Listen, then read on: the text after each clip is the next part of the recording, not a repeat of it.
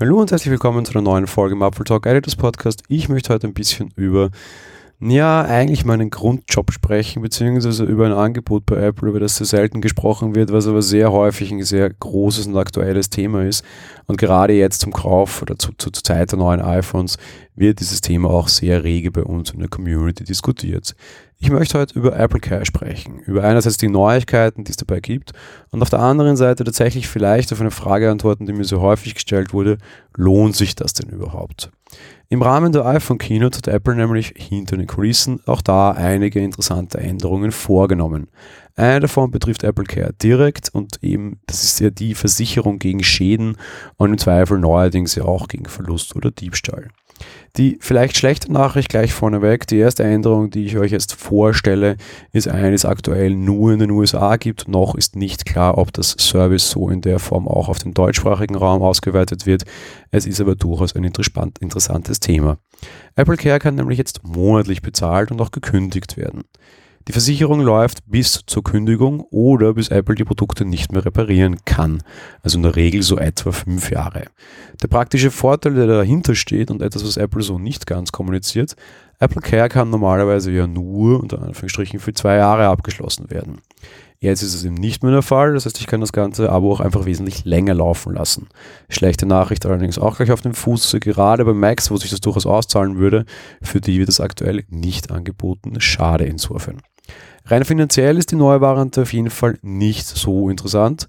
Die Versicherung für ein iPhone XR kostet zum Beispiel normalerweise 149 US-Dollar für zwei Jahre.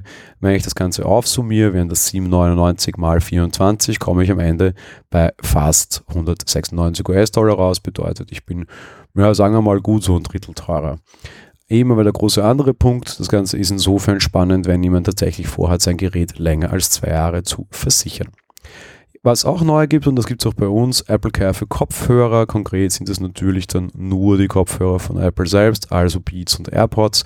Da kann ich jetzt für 39 Euro einen Schutz gegen unabsichtliche Beschädigung abschließen. Da gibt es das weitere Modell gegen Diebstahl und Verlust leider nicht. Kommen wir zur Kernfrage, für wen lohnt sich Apple Care eigentlich überhaupt? Und jetzt muss ich dazu sagen, ich arbeite im echten Leben ja für eine Versicherung und dementsprechend verseiche ich diese Frage eigentlich schon seit Jahren aus. Gehen wir es mal ganz klassisch an. Versicherungen sind eigentlich Wetten und Apple ist der Wettanbieter. Unterm Strich muss sich das Angebot immer für den Wettanbieter lohnen. Der Kunde verliert also tendenziell eher. Das ist ähnlich auch wie Glücksspiel.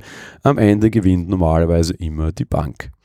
Zudem gibt es außerdem auch auf dem Markt der Drittanbieter, also einfach von klassischen Versicherungen, auch durchaus deutlich günstigere Angebote.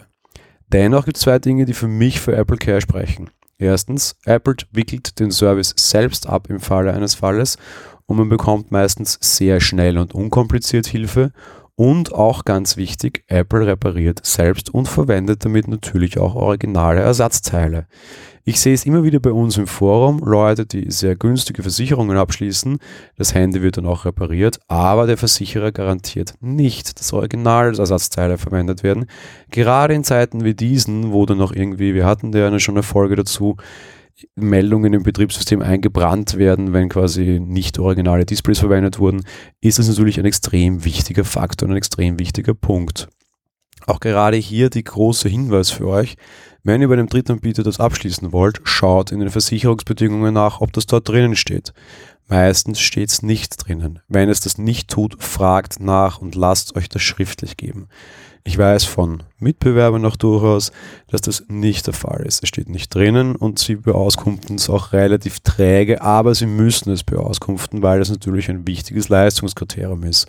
So ein Apple Display kostet durchaus schon dreistellige Beträge, Nachbaudisplays gibt es deutlich günstiger, also sparen Versicherungen oft dort dann. Am Ende müsst auf jeden Fall ihr selbst entscheiden, ob ihr euch auf die Wette einlasst, wie bei jeder anderen Wette. Zerdeppert ihr regelmäßig euer iPhone-Display? Naja, das kann schon schnell teuer werden. Dann solltet ihr vielleicht tatsächlich über so eine Versicherung, egal wo, nachdenken. Generell empfehle ich normalerweise, da es da jetzt nicht um so mega große Beträge wie sonst bei Versicherungen geht, so in Relation zu einer Unfallversicherung oder Krankenversicherung oder Pensionsversicherung, geht einfach her und legt euch die Kosten von Apple Care beim Kauf eines neuen iOS-Geräts einfach selbst auf die Seite. So könnt ihr Reparatur schnell bezahlen und in der Regel steigt sie dann, wenn das Gerät mal ausgesorgt hat, deutlich besser aus als mit dem, was ihr mit Apple Care bezahlt hättet. Wie gesagt, in der Regel, wenn ihr besonders tollpatschig seid, vielleicht nicht. Wer diese Disziplin aber generell nicht hat und das Geld nicht von Haus aus weglegen kann, sollte dann vielleicht eben doch über so eine Versicherung nachdenken, gerade eben dann, wenn er sie monatlich bezahlen kann. Wie gesagt, generell keine Finanzberatung hier um Gottes Willen, einfach nur so ein paar Erfahrungen, die ich gemacht habe, da ich aber eh keine Finanzprodukte empfehle, sollte das kein Problem sein. Bin noch gespannt, wie ihr das Ganze handhabt. Würde mich sehr freuen, wenn ihr im Forum unter dieser Folge kommentiert. Apple Care scheidet ja immer die Geister. Gewinnen kann da keiner, aber ich würde gerne wissen, eben, wie ihr das handhabt. Das war's mit der heutigen Folge. Wir hören uns dann morgen wieder. Bis dahin, ciao.